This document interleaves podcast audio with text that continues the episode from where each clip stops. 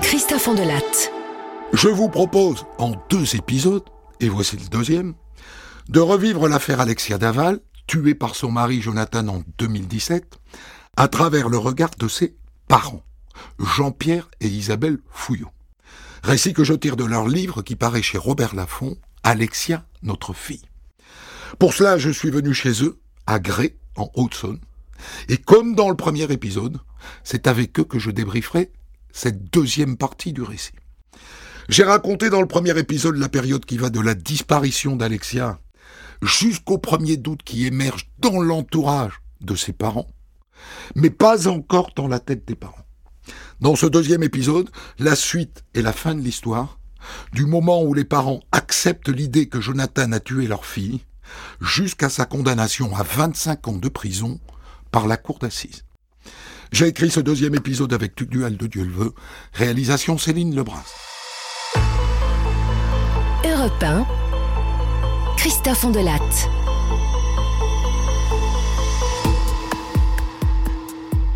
Un week-end, deux mois environ après la mort d'Alexia, notre fille Stéphanie et son mari Grégory viennent passer deux jours chez nous.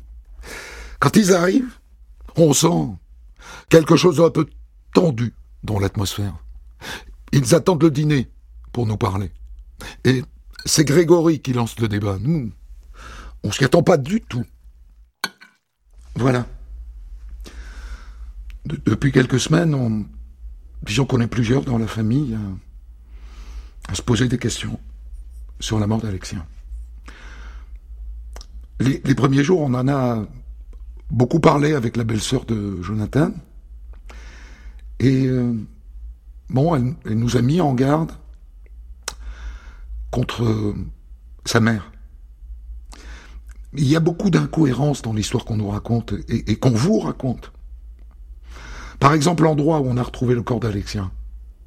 Eh ben, c'est un coin que la mère de Jonathan connaissait très bien. Elle allait le promener là-bas quand il était petit. Et puis franchement, la mère et le frère de Jonathan, leur comportement le soir du drame était assez choquant. Non?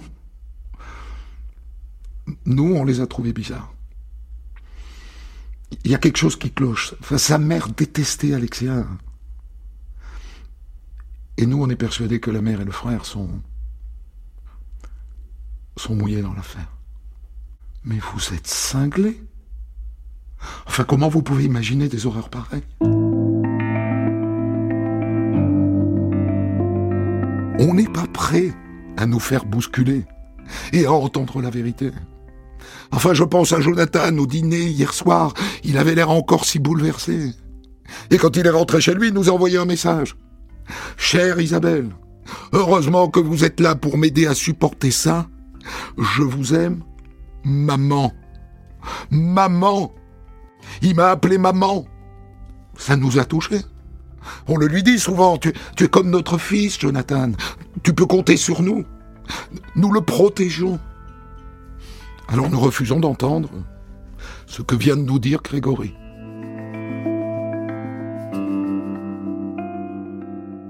Quelques jours plus tard, Jonathan nous appelle au téléphone. Il est dans tous ses états. Je viens de voir sur le site de l'Est républicain un article avec un titre Arrestation de Jonathan. Bon, il n'y a que le titre. L'article, il n'y a rien dedans. Mais ils veulent interroger mon patron. Ils vont m'accuser du meurtre. Il me rappelle quelques minutes plus tard. Bon, c'est bon, l'article a été retiré. Finalement, ils viennent pas voir mon patron. Bah tu vois, Jonathan, enfin, il n'y a pas besoin de paniquer puisque ça a été retiré. Le lendemain, Jonathan est interpellé chez lui à 6 heures du matin pour être mis en examen pour le meurtre d'Alexien. Et juste après, les gendarmes viennent nous voir. Monsieur, Madame Fouillot, je dois vous informer que l'histoire est sans doute en train de basculer. Hein, si nous avons placé votre gendre en garde à vue, dites-vous que c'est que nous avons des éléments sérieux.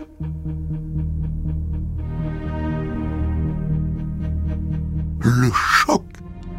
On ne peut pas y croire. Nous sommes convoqués cet après-midi à 16h à la gendarmerie pour une audition.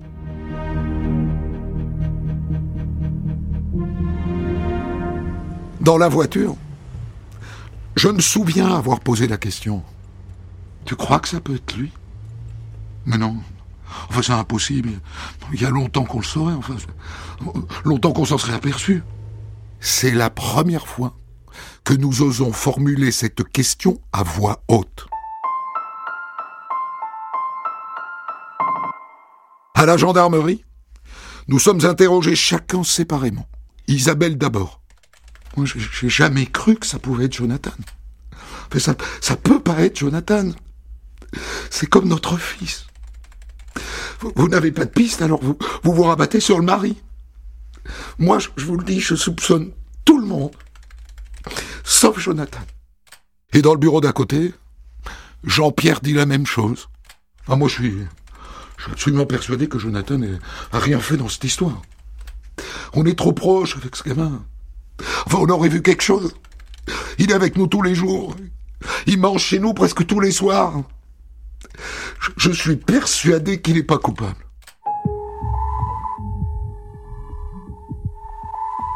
Nous récitons l'un et l'autre presque mot pour mot l'histoire que pendant trois mois, Jonathan nous a fait croire. Son emprise a été très efficace.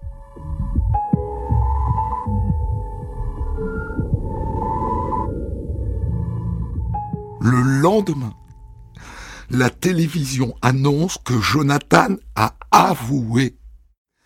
Le ciel nous tombe sur la tête pour la deuxième fois. C'est un deuxième deuil. On vient de perdre notre Jean. Et on l'aime. On l'aime encore. Je, je n'arrive pas à concevoir que ça peut être lui. Tout au long de la soirée, la maison se remplit comme les premiers jours. Les frères, les sœurs, les belles-sœurs, tout le monde arrive. Enfin, on lui a donné Alexia. On lui a donné notre amour. On lui a tout donné. Et lui, il détruit tout. Tout pour rien. Nous avons passé trois mois à le cajoler, comme si c'était notre fils, alors qu'il était le meurtrier de notre fille. Je repense au jour de la disparition, à la marche blanche, à l'enterrement, au costume, à la, chatte. Tout ça me revient. Il s'est vraiment foutu de notre gueule. Et nous, ben, notre monde s'écroule. Nous allons devoir nous battre, affronter Jonathan et son avocat. Notre vie est un film d'horreur qui s'arrêtera jamais.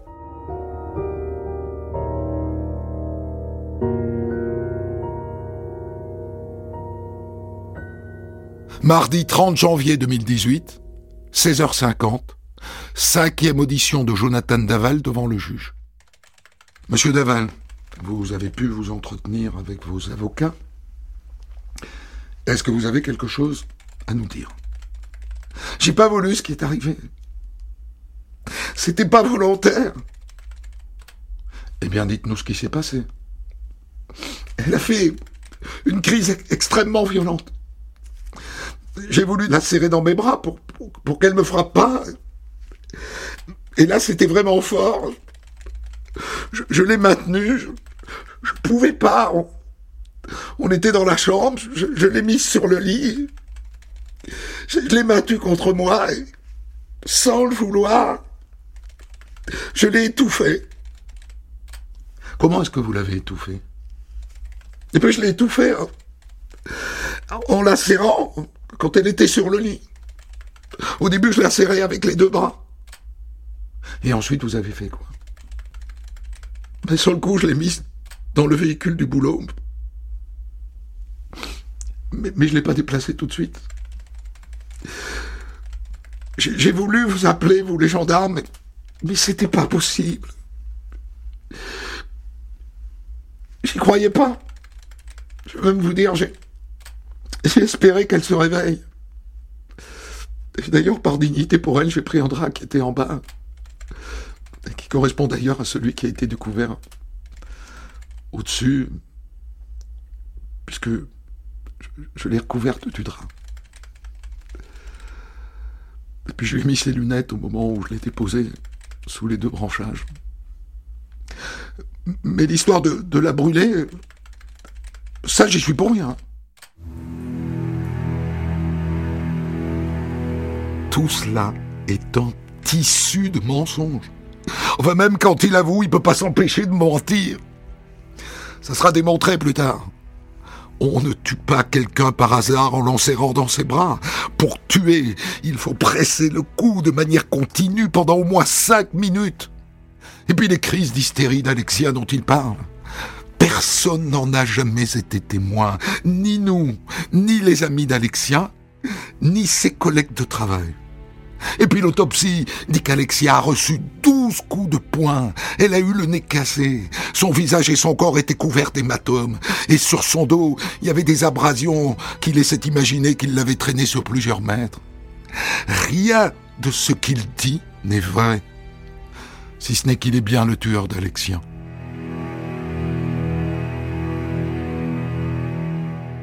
Face à ces mensonges, nous devons prendre la parole pour défendre Alexia. Parce que l'avocat de Jonathan, Randall Schwerdorfer, disent-ils maintenant un scénario absolument odieux. L'histoire d'une femme qui aurait maltraité son mari au point qu'il la tue. Et ce scénario, tous les médias le reprennent. Ils ne l'affirment pas vraiment, mais ils le sous-entendent. Et ce faisant, ils jettent notre fille en pâture sans même s'en rendre compte. L'histoire le leur impose, en quelque sorte. Ils n'ont pas le choix. Dès lors, la prise de position à la radio le lendemain des aveux de la ministre Marlène Schiappa nous fait un bien fou. Je pense qu'il faut arrêter de minimiser les violences conjugales, arrêter de trouver des excuses il n'y a rien, rien qui justifie qu'on frappe sa femme ou sa compagne. Ni la cuisson de tel ou tel plat, ni le fait qu'elle ait une personnalité, entre guillemets, écrasante. Et encore une fois, je dis ça pour le cas général et pas pour cette affaire en particulier dont je n'ai pas les tenants et les aboutissants. Un jour, j'ai dit à maître Florent que j'approuvais totalement les propos de la ministre. Vous savez ce qu'il m'a répondu? Oh, Ce n'est qu'une petite arriviste. Eh bien, nous, c'est devenu notre première avocate. Et désormais, nous n'avons pas d'autre choix que de parler à notre tour. Comme si notre vie était devenue le sujet d'une série qui se déroule chaque jour en direct à la télévision. Nous choisissons BFM TV et Ruth Elkrief pour nous exprimer pour la première fois. Je pense que le 18 février, pour moi, c'est vraiment un cap euh, énorme à passer. Et au vu euh, de toute la presse, euh, on entend certaines choses euh, qui ne sont pas l'image d'Alexia et je voudrais qu'on rétablisse la vraie Alexia, telle qu'elle était, telle qu'était ma fille. Quand les caméras s'éteignent, nous avons le sentiment d'avoir atteint notre objectif. Freiner l'agression et prendre la défense de notre fille. Huit mois après le meurtre d'Alexia, nous recevons une convocation au tribunal, une audition devant le juge d'instruction. On se dit que c'est une simple information procédurale. Quand nous arrivons dans la cour du palais de justice, notre avocat descend les marches 4 à 4 pour se diriger vers nous. Il s'approche, il baisse la tête, et il nous dit à voix basse, bon voilà ce qui se passe. Jonathan vous accuse d'un complot familial, vous allez être accusé de meurtre. Mais qu'est-ce qui est en train de nous tomber de nouveau sur la tête? Bien, messieurs, dames. Voilà ce qui se passe. Nous avons souhaité vous entendre en urgence, car nous avons procédé à l'interrogatoire de monsieur Daval le 27 juin dernier à sa demande. Et euh, je vous pose la question, est-ce que vous avez été informé des révélations qu'il a faites à cette occasion?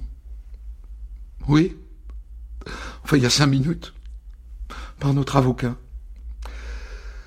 Alors nous vous indiquons qu'en substance, M. Daval affirme que vous avez assisté à la mort de votre fille, que celle-ci a été causée par votre gendre Grégory Gay, et que vous avez participé, en particulier vous, M. Fouillot, à la dissimulation du corps. Qu'en pensez-vous? C'est aberrant. Ça n'est même risible. C'est la quatrième dimension, c'est tellement gros. Le magistrat nous lit alors les déclarations de Jonathan.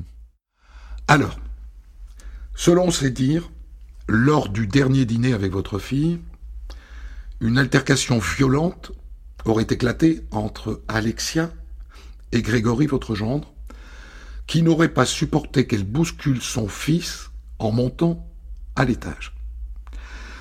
Pour la raisonner, Grégory l'aurait suivi dans sa chambre, afin d'avoir une explication avec elle, mais face à la violence de son comportement, il l'aurait étranglé et serait redescendu pour vous annoncer qu'il l'avait tué. À partir de là, Jonathan Daval dit que vous vous seriez réparti les rôles, que vous, madame, vous auriez gardé le petit James dans le bureau au rez-de-chaussée toute la soirée, pendant que vous, monsieur, vous auriez déplacé le corps de votre fille chez elle.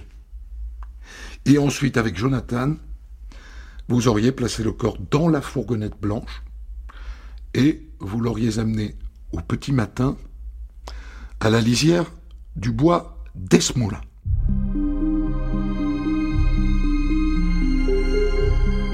Nous comprenons bien que le juge n'a pas d'autre choix que de faire les vérifications qui s'imposent. Et donc l'enquête redémarre à zéro. Et nous, on se voit repartir avec les bracelets. Mais je crois que le juge n'est pas dupe. Ne vous inquiétez pas, messieurs, dames. Hein, vous allez rentrer chez, vous ce soir. Et, par ailleurs, rien de tout cela ne sortira de ce bureau. Hein, c'est le, le secret de l'instruction. Mais en sortant du bureau, quand je rallume mon portable, les journalistes annoncent déjà le beau-frère accusé du meurtre d'Alexia. À l'heure des réseaux sociaux et des chaînes d'information continue, il n'est plus nécessaire de prouver. Il suffit d'accuser. Et en l'occurrence de dire n'importe quoi. Notre première décision est de changer d'avocat. Nous voulons un ténor, et nous choisissons le bâtonnier Gilles Jean Portejoie. Et pour lui, il n'y a qu'une solution. Moi, je pense qu'il faut demander une confrontation avec Jonathan Daval. Pour que vous le mettiez en, face de ses mensonges. Et, et espérer parvenir à le faire craquer.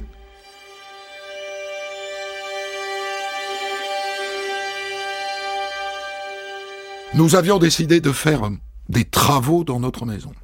Le salon est vraiment défraîchi et on a envie de moderniser notre intérieur. Ça nous changera un peu les idées. Nous avons choisi les entreprises, les devis sont validés, la date des travaux est arrêtée. Et là, j'ai comme un flash. Si on attaque les travaux, tu penses pas qu'il y aura toujours quelqu'un pour nous accuser de vouloir, je sais pas, cacher des preuves? Alors nous avons tout annulé, tout reporté.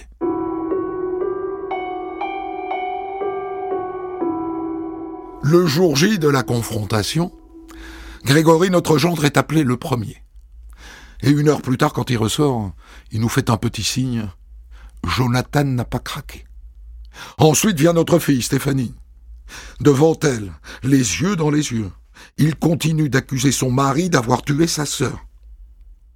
Lorsque vient mon tour, notre avocat me dit Maintenant, Isabelle, tout repose sur vos épaules. Je pense que vous êtes la seule à pouvoir le faire bouger. Lorsque j'entre dans le bureau du juge, je tombe immédiatement sur Jonathan, assis sur une chaise, face au magistrat. Il ne me regarde pas. Il fixe le mur devant lui. Et moi je lui dis Bonjour Jonathan. Mais le juge m'arrête tout de suite. Nos échanges doivent forcément passer par lui. Mais moi je remarque que maintenant, il a tourné la tête, qu'il me regarde. Et à partir de maintenant, je veux capter ce regard. Je ne veux plus le lâcher. Je veux conserver ce lien qu'il semble prêt à m'accorder. Jonathan, je suis venu pour comprendre. Est-ce que tu nous as aimés? Est-ce que tu as aimé Alexia? Oui. Alors dis-nous la vérité. On te pardonnera et toi tu pourras reprendre ta vie en main, tu pourras te reconstruire. C'est pas en mentant que tu vas te reconstruire. Je lui fais croire au pardon pour le mettre en confiance, uniquement. Jonathan, comment tu peux vivre avec ça? Et là, là, il commence à pleurer. Et je sens bien qu'il n'est pas insensible à ce que je lui ai dit. Je ne sortirai pas de ce bureau avant qu'il ait craqué. J'ai apporté une photo d'Alexia dans mon sac. Une photo où elle est avec son chat. Monsieur le juge, est-ce que je peux lui montrer la photo? Il me fait signe qu'il est d'accord. Alors je l'attends à Jonathan. Il la prend, il, il la regarde longuement. Je lui donne des nouvelles de la chatte, je lui dis qu'elle va bien, et que désormais, bah, c'est la seule chose qui nous relie à Alexia. Et là, il se lève, et il s'effondre à mes pieds en larmes.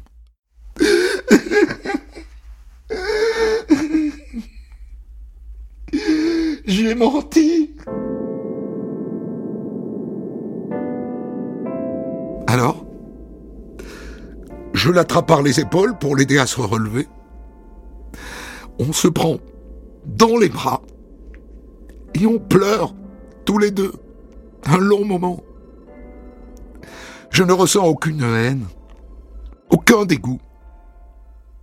Au moment de quitter le bureau, le juge s'approche de moi et il me dit Ce que vous avez fait, madame, est extraordinaire. Vous avez fait avancer l'enquête d'un pas de géant.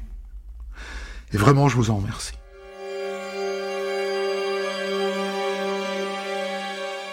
Nous venons de recevoir une convocation pour assister à la reconstitution du meurtre d'Alexia.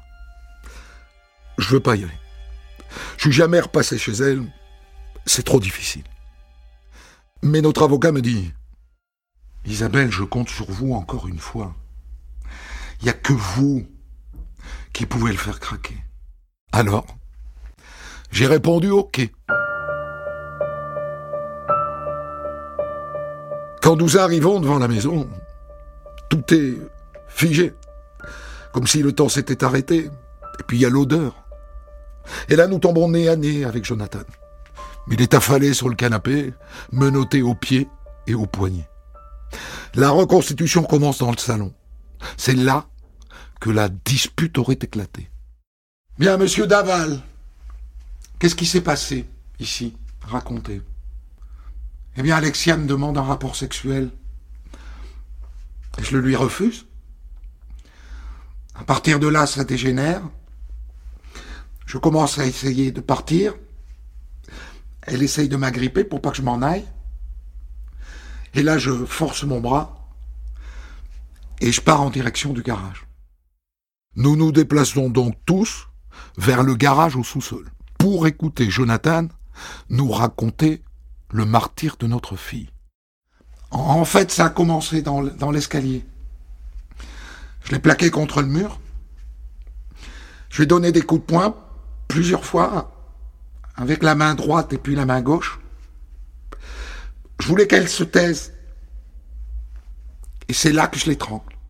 Une jeune gendarme joue le rôle d'Alexia. Il maintient ses mains serrées sur son cou quelques secondes. Et puis il les relâche. Monsieur Daval, un étranglement, ça dure au moins quatre minutes. Alors vous allez tenir, s'il vous plaît, quatre minutes. C'est long, quatre minutes. Ce qu'il raconte ensuite est encore plus insupportable. Après, je l'ai laissé tomber sur les marches, et puis je l'ai tiré par les pieds, donc d'abord dans l'escalier, et puis sur le sol pour la mettre à l'arrière de la fourgonnette. La suite se passe dans la forêt, où on a retrouvé le corps.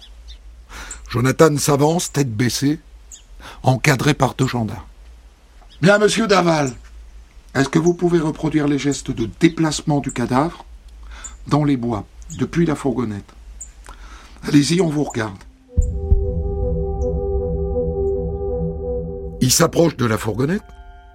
À l'intérieur, il y a un mannequin qui simule Alexia.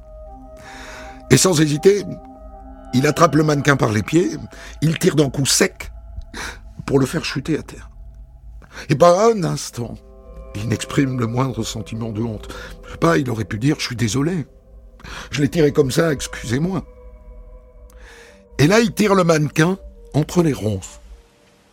Et donc après, je suis allé chercher le drap dans la voiture pour la recouvrir.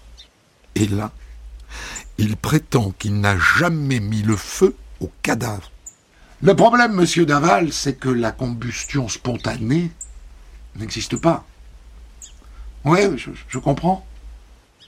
Et là, la juge se retourne vers nous comme pour nous demander de prendre le relais. Alors je me lance. S'il te plaît, Jonathan, dis la vérité, va jusqu'au bout. Reconnais-le si tu l'aimes. Je sais, Isabelle, mais je l'ai pas fait. Mais si c'est pas toi, Jonathan, c'est que c'est quelqu'un de ta famille. Et tu sais bien que l'enquête va repartir pour chercher un complice. Son avocat demande alors une pause. Et dix minutes plus tard, Jonathan revient vers nous. Bon, ben, c'est moi. Ben voilà. On est arrivé au bout. Jonathan est le meurtrier de A à Z. Nous n'avons pas toute la vérité, mais nous avons obtenu l'essentiel. Mais il conserve ses secrets. Il est loin d'avoir tout dit, notamment sur les raisons qui l'ont poussé à devenir un meurtrier. Pourquoi voulait-il se débarrasser de sa femme qu'il venait d'épouser? Pourquoi est-ce qu'il ne l'a pas simplement quittée? Est-ce qu'il souhaitait prendre sa place, comme nous l'avons longtemps pensé Devenir notre fils Nous, nous sommes persuadés que le drame d'Alexia n'est pas simplement celui d'un couple qui explose. Nous pensons que c'est la folie d'un enfant qui n'a jamais été aimé.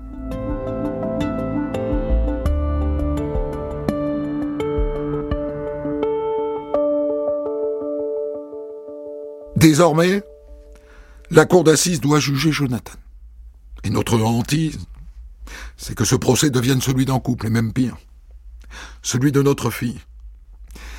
Nous sommes effrayés à l'idée que l'avocat de Jonathan déclare une nouvelle fois la guerre à Alexia. Mais entre le moment où Jonathan a été placé en garde à vue, en janvier 2018, et sa condamnation à 25 ans de réclusion criminelle en novembre 2020, les choses ont changé. Et son avocat, maître Schwerdorfer, aussi. Avant, il prétendait avoir des choses à dire. Il annonçait des révélations au procès. Le président de la cour d'assises s'en amuse d'ailleurs. Maître Schwendorfer, vous n'aviez pas des révélations extraordinaires à nous faire? Où sont-elles? Mais lui, maintenant, il se contente de défendre. Il parle de son enfance douloureuse, de son père absent, de ses complexes, de ses tocs et, de son besoin de s'inventer une famille de substitution. J'oserais dire pour conclure que Jonathan était sans doute plus amoureux de vous, ses parents, qu'il ne l'était d'Alexia.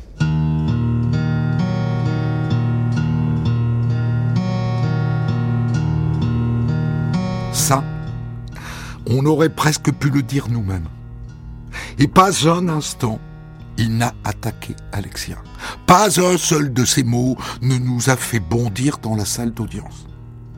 Son silence, au moment fatidique du procès, eh ben c'est notre victoire. Nous le devions à notre fille. Elle ne méritait pas ça. Pas plus d'être tuée que d'être insultée et elle nous manque tellement. Let her go, let her go, God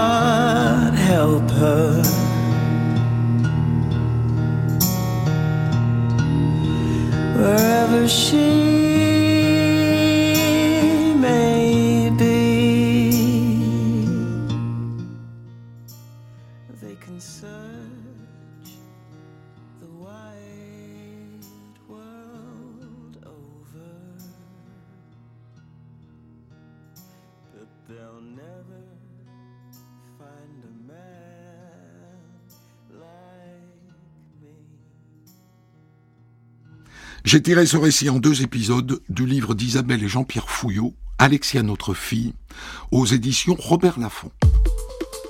Des centaines d'histoires disponibles sur vos plateformes d'écoute et sur europe1.fr.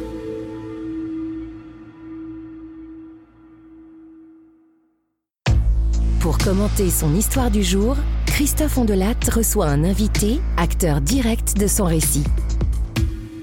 Je vous ai raconté hier et aujourd'hui en deux épisodes l'affaire Daval, Alexia Daval, tuée par son mari Jonathan en octobre 2017 à travers, et c'est passionnant, le regard de ses parents, Isabelle et Jean-Pierre Fouillot, qui ont eu la gentillesse de m'accueillir sur la table de leur salle à manger à Grès, au Haute-Saône, où nous sommes aujourd'hui. Récit que j'ai directement tiré de votre livre euh, paru chez Robert Laffont, Alexia, notre fille. Euh, Il y a une phrase qui est très très troublante à la, à la fin de ce récit, euh, Isabelle. Nous pensons que c'est la folie d'un enfant qui n'a jamais été aimé. Est-ce que vous pouvez tenter d'expliquer ça? Euh, je suis sûre que c'est un enfant qui a des fêlures, ça c'est évident, c'est sûr. Après, si tous les enfants qui ont des problèmes tuent leur femme, c'est sûr que c'est pas viable. Mais, euh, Mais lui, oui. Mais lui, lui, euh, oui, je pense que on n'a pas dû lui apprendre euh, le bien, le mal. Je pense qu'il manque énormément d'amour euh, de ses parents. Et euh, je pense qu'il avait trouvé en notre famille, euh, il recherchait ça en nous, chez nous. Et je pense que la folie, euh, je pense que l'Alexia allait lui échapper et que c'était devenu insupportable pour lui. Moi, je, elle a dû voir qui était ce, ce garçon et qu'elle voulait s'en aller. Moi, je suis persuadée de ça. C'est-à-dire qu'ils allaient au divorce. Mais bien sûr, bien sûr qu'ils allaient. Que s'il la perdait elle, il vous perdait vous. Exactement, ils perdaient tout. Hmm. Ils perdaient tout. Parce que, je sais pas, moi, un couple, quand ça va pas, euh, on divorce. Et ça, euh, c'est pas la solution qu'ils voulaient. Est-ce que vous savez, euh, Jean-Pierre, d'où vous vient cette forme de, de générosité, de compassion et cette capacité à comprendre euh, ou tenter de comprendre quelqu'un qu'en vérité beaucoup de gens détesteraient, point? Non, je peux pas l'expliquer. Euh, Vous avez un truc que les autres n'ont pas. Ben, c'est ce que. on- La naïveté c'est- Non. C'est ce qu'on nous a dit, oui. On, est, on dit que l'amour rend aveugle. Ça, ça- je pense que c'est c'est une part des choses. Mais vous aviez de l'amour. Ah, mais bien sûr qu'on avait de l'amour. Est-ce que ça vient de mon éducation, de notre éducation? Euh, Bon, euh, moi, je viens d'une d'une famille tout ce qu'il y a de plus modeste. Euh, euh, mon père était, on était sept enfants. Mon père était un travailleur en entreprise. Mais on a été aimés à la maison. On, est, on a reçu une éducation. euh, nous, moi, j'ai l'impression qu'on a eu une éducation tout ce qu'il y a de plus normal, mais par rapport à notre drame, on nous a souvent dit, euh, à Isabelle et à moi, qu'on on avait des réactions que, que personne n'aurait. euh, ces personnes-là auraient des, ré- des, des réactions violentes, mais Ouais, par vous. rapport à nous, euh, non, pas du tout. Et, et vous, Isabelle? Euh, Euh, la ça violence, vient? moi, la violence, je ne sais pas ce que c'est. La violence, je ne l'ai jamais vue ni vécue. Je n'ai vu que de l'amour. Moi, j'étais surprotégée et euh, d'ailleurs, je pensais pas que la vie était aussi difficile. Je pensais que c'était un long fleuve tranquille, la vie. Je suis tombée de haut. euh, mais voilà, c'est, ça me vient de mon éducation. vous, vous êtes bercé de catholicisme ou pas?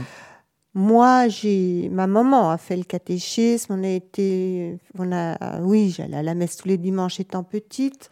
Ça compte? Vous Je pensez pense qu'on m'a appris des, des valeurs. Oui, Euh, Le bien, le mal, aimer les autres, donner aux autres. euh, J'ai des valeurs de la famille, j'ai des valeurs de mensonge. Moi, pendant trois ans, je ne savais pas qu'on était autorisé à mentir.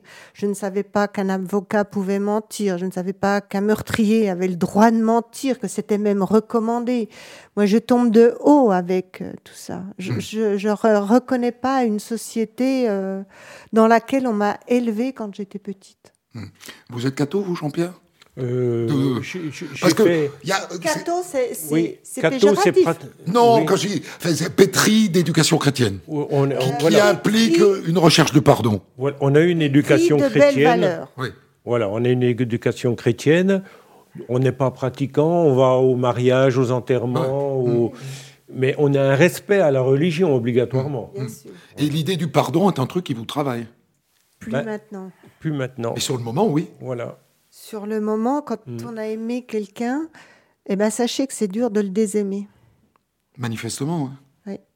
Mais là, c'est fait. Par contre, euh, c'est c'est- avec toutes les horreurs qui ont été dites sur nous, euh, ce qu'il a dit sur Alexia, sur nous, mais maintenant, c'est de la colère que j'ai.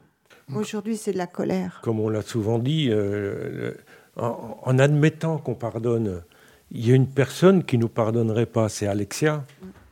Alexia, elle ne comprendrait pas qu'on pardonne à, à celui qui lui a enlevé la vie. Et nous, on passe chaque jour sans elle. Plus le temps passe, et comme elle nous manque tous les jours, je veux dire, nous, la perpétuité, elle est là constamment. Et ça, c'est un fait réel. Je veux dire, il a bousillé nos vies. Il nous a tout pris. Il nous a pris nos vies.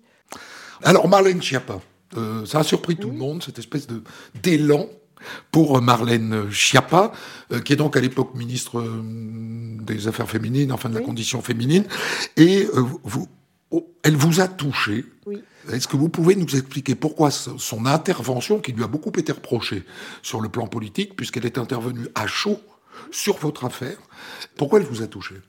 Parce que ce qu'elle a dit, c'est notre premier avocat qui aurait dû le dire. C'est lui qui aurait dû intervenir pour défendre Alexia devant cette défense. Euh, Qui laissait entendre qu'elle était un peu responsable de sa mort, en gros, pour refuser. Exactement. Voilà. Qu'elle était hystérique. Qu'elle était oppressante, euh, une personnalité écrasante. J'aurais aimé que ce soit notre premier avocat qui dise ça. Ouais. Mais c'est la ministre qui s'occupe de ces affaires-là qui a parlé et qui a pris la défense de ma fille. Pour moi, c'était mon avocate qui prenait la défense d'Alexia devant cet avocat si, si obtus et si, euh, si méchant à l'encontre d'Alexia. Et ça se fait au bon moment. Elle le dit pile au moment. Elle le dit pile euh, Quand il faut le dire. Quand il faut le dire. Elle m'a fait un bien fou, mais elle aurait été à côté de moi, je l'embrassais. Mais vous avez des nouvelles de Marlène Schiappa depuis? Oui, Oui, on Oui. a eu, euh, on, on l'a rencontrée deux fois déjà. oui, on l'a rencontrée. Elle, elle nous a, euh, elle nous a invités donc une fois euh, à, Au ministère? Au ministère, oui. au ministère, donc, et une deuxième fois. Pour euh, parler de nos histoires devant la gendarmerie. Et euh, c'était une conférence inversée sur les violences faites aux femmes. Ouais. Et c'était les familles qui venaient témoigner devant les gendarmes. gendarmes ce qui s'était passé et ce qu'on pensait de la gendarmerie. À partir du moment donc où euh, Jonathan commence à raconter une histoire que vous ne supportez pas et qui implique votre fille en tant qu'élément négatif, qui pourrait expliquer le- fait que légitimement, d'une certaine manière, euh, il l'ait étranglé, vous dites il va falloir qu'on parle. Parce que jusque-là, vous n'aviez pas voulu parler. Bah, j'en- journalistes. J'en voyais vraiment pas l'utilité. Je veux dire, euh, le meurtrier, c'est le meurtrier. Après, euh, notre premier avocat nous a pas dit de prendre euh, la parole. C'était, euh, c'était- non, on n'avait pas à parler.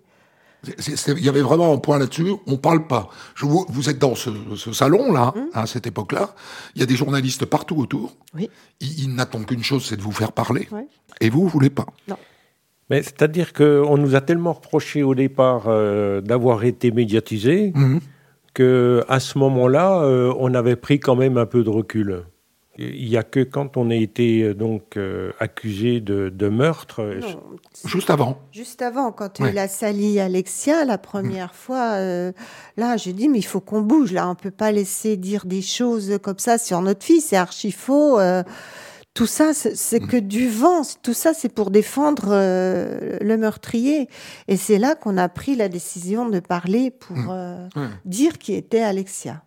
Être euh, euh, victime, partie civile comme ça dans, dans un meurtre, évidemment, ça vous apprend des tas de choses sur le fonctionnement des médias. Ah, ben, on en a appris des choses. Vous n'êtes plus le même homme et la même femme. Tout à fait. non. Non, on On est, on est- on est, on est plus les mêmes. Vous vous êtes endurci, vous Tout connaissez les mécanismes. Oui. Et maintenant, euh, je n'ai plus peur de rien au point de vue s'il faut aller défendre euh, ou dire ou je serai toujours là pour elle ou pour la cause des femmes ou pour. euh, je veux dire oui, Mm. on n'est plus les mêmes. Vous n'êtes plus les mêmes. Tout à fait. Et pour le coup, parce que pour les coups, vous vous, vous trouvez comment maintenant? Si on écarte évidemment la douleur, euh, mais vous, ça vous a Ben, moi, je dirais. amélioré? Euh, Moi, je dirais qu'Isabelle, ça l'a améliorée dans le sens où avant, elle était toujours en retrait. Et maintenant, c'est une combattante. Oui. Maintenant, elle n'hésite plus à prendre la parole sur un sujet ou un autre, alors qu'avant, il y a- euh, moi, il y a mon épouse d'il y a 40 ans, on a 40 ans de mariage, mon épouse d'il y a 40 ans n'est plus du tout la même aujourd'hui qu'il y a 40 ans. hein. Ça vous a changé? Oui, ça m'a changé. Autant j'ai des peurs en moi, peur qu'il arrive quelque chose à Stéphanie, Oui. j'ai vraiment des peurs, euh, qu'il y a encore un malheur qui, arrive. Autant je n'ai plus peur d'être combattante. S'il faut, euh, je serai toujours là pour elle ou pour. euh, si on me demande de faire quelque chose pour les femmes, je serai toujours là. Ce moment terrible où donc euh, Jonathan vous, in- vous implique euh, à travers Grégory dans le meurtre d'Alexia et vous vous trouvez donc devant le juge d'instruction euh, euh, qui vous lit la version que Jonathan vient de, vient de livrer. Est-ce que sincèrement vous vous dites, bon, il va vite comprendre le juge que tout ça est un délire ou, Parce que vous écrivez, on s'imagine repartir avec les bracelets, Mhm. donc avec les menottes. Mhm. Et c'est vrai, vous, vous l'imaginez vraiment? Alors sur le coup, moi j'ai cru qu'il blaguait. Honnêtement, moi je, je- je souriais hein, quand il nous lisait tout ça. Mais j'ai vu que son visage était quand même impassible et qu'il prenait ça euh, pour euh, quelque chose de vrai. Il était pro. Il était pro, il faisait son, son boulot de, de juge. Mais là, mais je me dis, mais c'est pas possible, qu'est-ce qu'il nous raconte là? D'où ça sort? J'ai cru que c'était c'est une histoire euh, irréelle pour moi, hein, de toute façon. C'est la quatrième dimension. C'était vraiment, comme je le dis, la quatrième dimension. Mais euh, il nous a simplement dit pour nous rassurer, parce qu'après on a changé de visage. On le voyait impassible, donc il nous a dit que ça allait repartir. Oui, mais que vous dormiriez pas en prison quand même ce Voilà. soir. Voilà. Mais vous y avez pensé vraiment? Quand il nous a euh, énoncé donc le Lady de Jonathan, euh, au bout d'un moment, moi je me suis dit oh là c'est c'est quand même du sérieux. On sait on sait pas où on va là. hein, euh. Mais de là de là à, à passer euh, à ressortir avec les bracelets, à passer à- directement euh, côté prison, euh, non, je, à ce moment-là je pense pas quand même. Ouais. Enfin, moi, j'étais quand même sidérée à la fin. Mais par contre, il y a, il y a- il y a une peur qu'on a eue, on a eu une peur énorme, Ah oui. c'est pour les jeunes, nos deux jeunes. Pour Grégory, C'est Ah, Grégory pour qui était Grégory, à- son nom a été mis euh, C'était Grégory qui était à- Grégory Gay euh, dans la presse. dans la presse. hein. Euh, le- en sortant du bureau. En plus, euh, le juge nous dit, il y a le secret de l'instruction, ne- n'ayez pas peur, ça sort pas du bureau.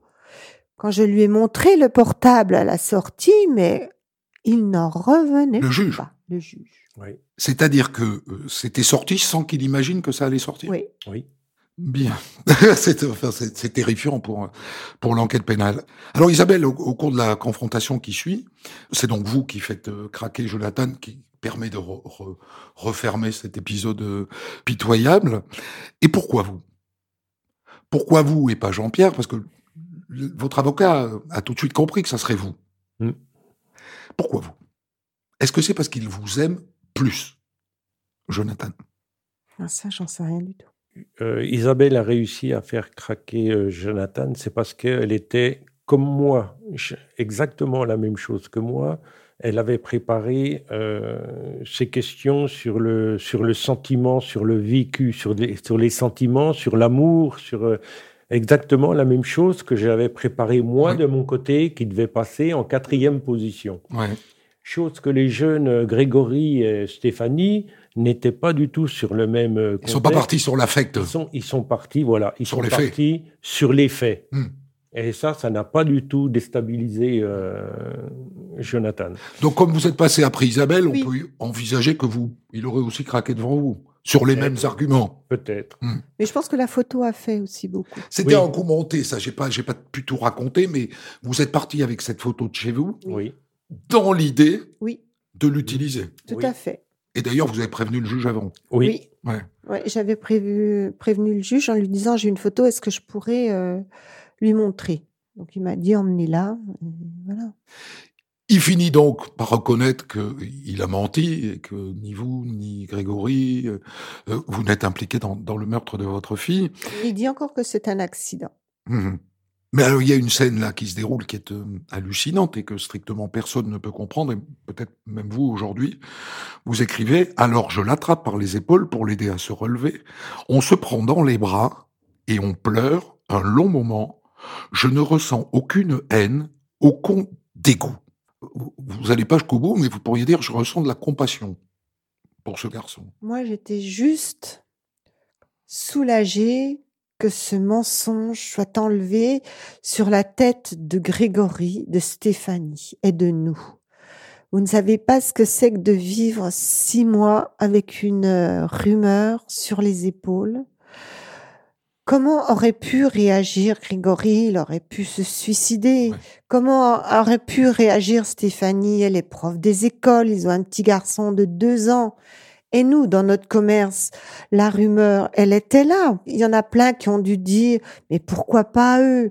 Il n'y a Oui, je pas de fumée vous êtes, sans euh, feu. Vous étiez cafetier à l'époque à, Oui. à Grès, vous n'avez plus le, café aujourd'hui. Imaginez-vous vivre avec ça sur le dos en disant, mais ce sont les meurtriers de leur fille. Mais vous êtes capable à ce moment-là de le prendre dans vos bras. Je... C'est pas un cœur que vous avez, vous n'êtes qu'un cœur. C'était un remerciement. Euh, C'était pour le remercier d'avouer. Ouais. D'avoir, euh, d'être sorti de, de ce mensonge pour mes jeunes. C'est-à-dire que quand même, on est huit mois après la mort euh, d'Alexia, n'est-ce pas, à ce moment-là, et vous avez encore ce jour-là des larmes de Jonathan sur votre épaule. Tout à fait. Non, mais je veux pas renier ce que j'ai fait. hein, Je l'ai fait naturellement. Moi, c'était simplement, j'étais soulagée.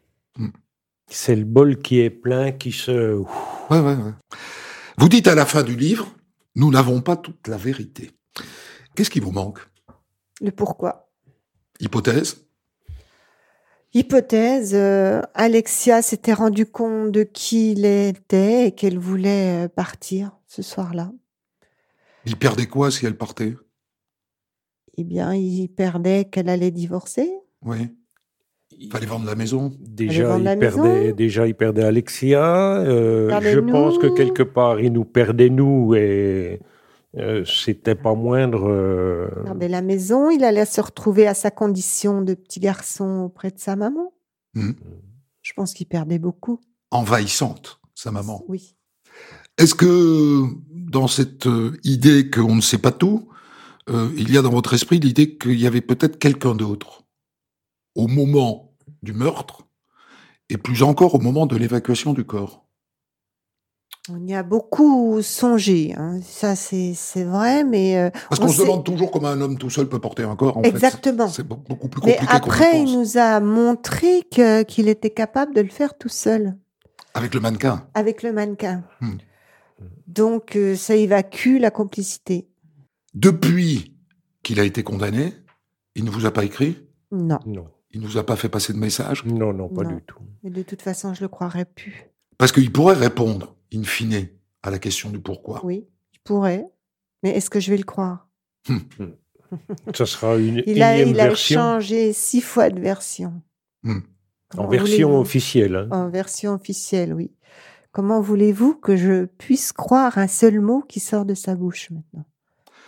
Je vous remercie infiniment de m'avoir reçu à cette table familiale qui a vu tant de fêtes et aussi tant de, tant de douleurs. Euh, je rappelle le titre de votre livre euh, magnifique, passionnant, que je conseille à, à tous de lire. Isabelle et Jean-Pierre Fouillot, Alexia notre fille, aux éditions Robert Laffont, livre coécrit avec Thomas Chagnot.